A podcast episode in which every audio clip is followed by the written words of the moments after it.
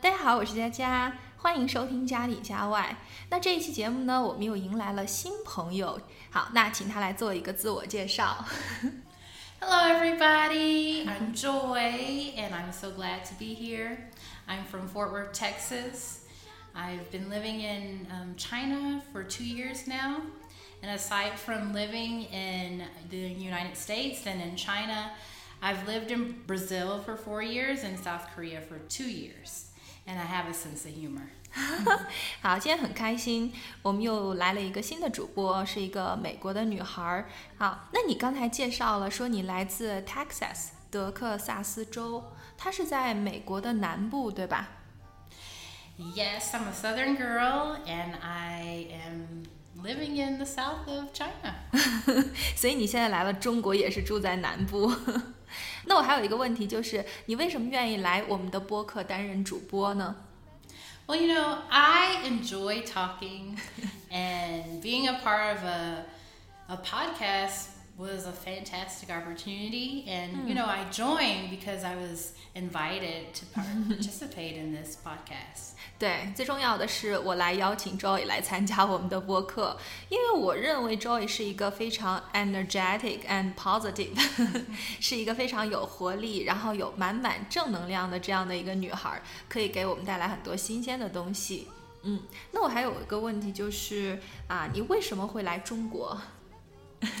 Well, you know, I enjoy traveling around the world and eating foods from around the world, and I came to China.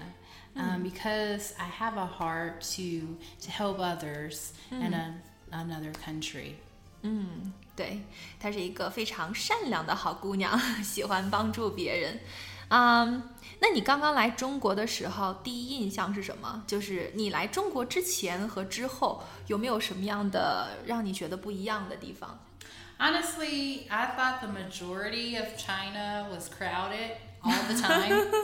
um, yet after living in Kunming um, for two years, I've just come to realize that, well, Kunming is not really all that crowded, and not all of China is crowded all the time. 哎，我觉得主要是因为你来自德克萨斯州，然后它是美国南部的最大的州，当然它在全美国也是数一数二的，就是仅次于阿拉斯加州。那所以在 Texas 这个州的话，它的人口也是很密集吗？ So, Texas is the largest state in the southern United States and the second largest in the United States. It's second only to Alaska. Um, So, the population in Texas is kind of dense. It's, uh, there's a lot of people um, in Texas. 哦，是这样。好，那你觉得你刚到中国的时候，会不会遇到一些挑战？就是，呃，你之前从来没有遇到过的。 Honestly, um, I yes, it has been challenging um, living in China. Um, one of the things that I've um, noticed, China is more of a non-affectionate culture. Um, there's this also um, has a lot of a lot of people talk indirectly to each other. There's a lot of indirect communication, and I also had very few real relationships, friendships. Um, and honestly, I just really had to remind myself um, that, you know, I was living in a different culture. Um, things are just different in, in China. And I just needed to get over the non affection and the indirect communication. Um, as far as building relationships, I have um, began to work on being more of a friend to others and making sure that I get involved and attend different activities. 但是我知道 affection 是什么意思啊，它是爱的意思。但是你刚才说的那个 non-affectionate culture，这个是什么意思呀？ Well, non affectionate, that means there's not really much touching. There's not like people hugging each other or holding hands. You don't really see people kissing. And I don't know, I've just noticed like in America, a lot of people hug, especially among family and friends. People hug a lot.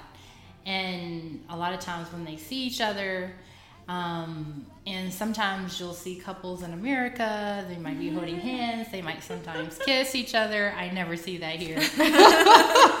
But you can kiss me or hug me anytime. I don't mind. Alright.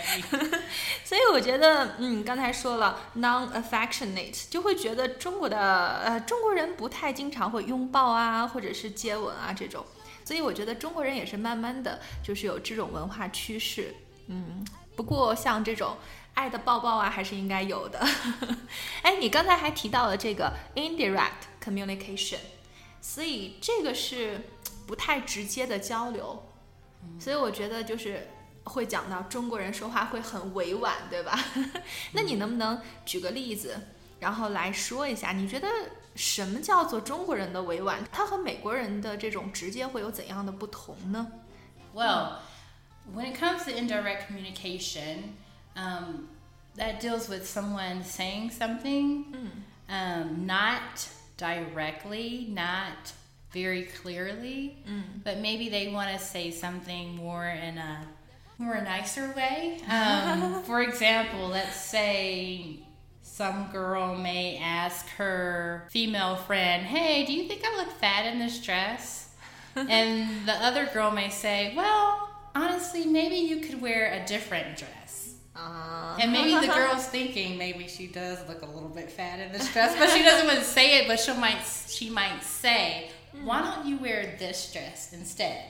You see, that's mm. more indirect communication. But if the girl was being direct, she would say, "Yeah, you do kind of look fat." But you know, who really says that? so yeah. So I think maybe Chinese people don't want to lose face. Right. and actually, we have a little bit of that in American culture. I don't really know a lot of people that would tell their friend, yes, you do mm. look fat in that dress. Because we don't want to hurt each other's feelings. Uh-huh. So, um, yeah. So, but, 哎，那你平时除了工作以外，还有没有其他的一些兴趣爱好呢？ all right, hobby. Well, in my free time, I enjoy decorating. Uh, one of my favorite things to do is decorate bulletin boards at my job.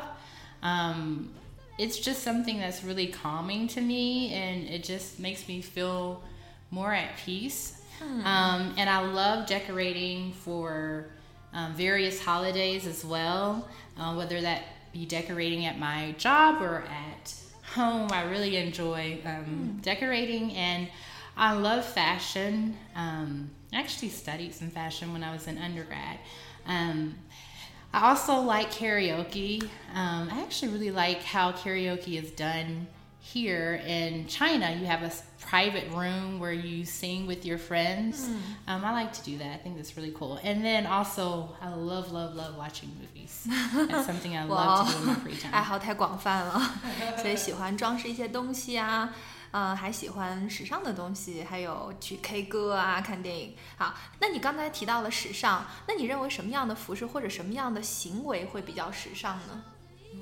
Well, these days, I think um, you know there's many women that um, enjoy wearing jumpsuits and dresses with large floral print.